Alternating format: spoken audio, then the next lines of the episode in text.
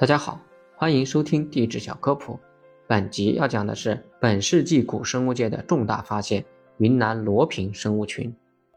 二零零七年，我国地质学家在云南省罗平县发现了罗平生物群。罗平生物群处于距今约二点四亿年前二叠纪末期的生物大灭绝之后，属于生命复苏到辐射的关键时期，是三叠纪海洋生态复苏最典型的代表。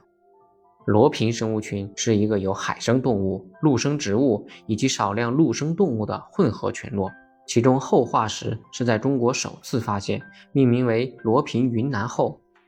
罗平生物群的发现是本世纪最重要的发现之一。罗平生物群生物门类的多样性、化石保存的完整性，是世界珍稀的三叠纪海洋生物化石库，其生动如实地再现了三叠纪时期海洋生命的壮丽景观。为研究二叠纪到三叠纪之交大灭绝之后三叠纪海洋生态复苏、辐射、演化发展等理论提供了珍贵的科学研究证据。附上的照片，一个为罗平云南后化石，另一个是高背螺旋鱼化石。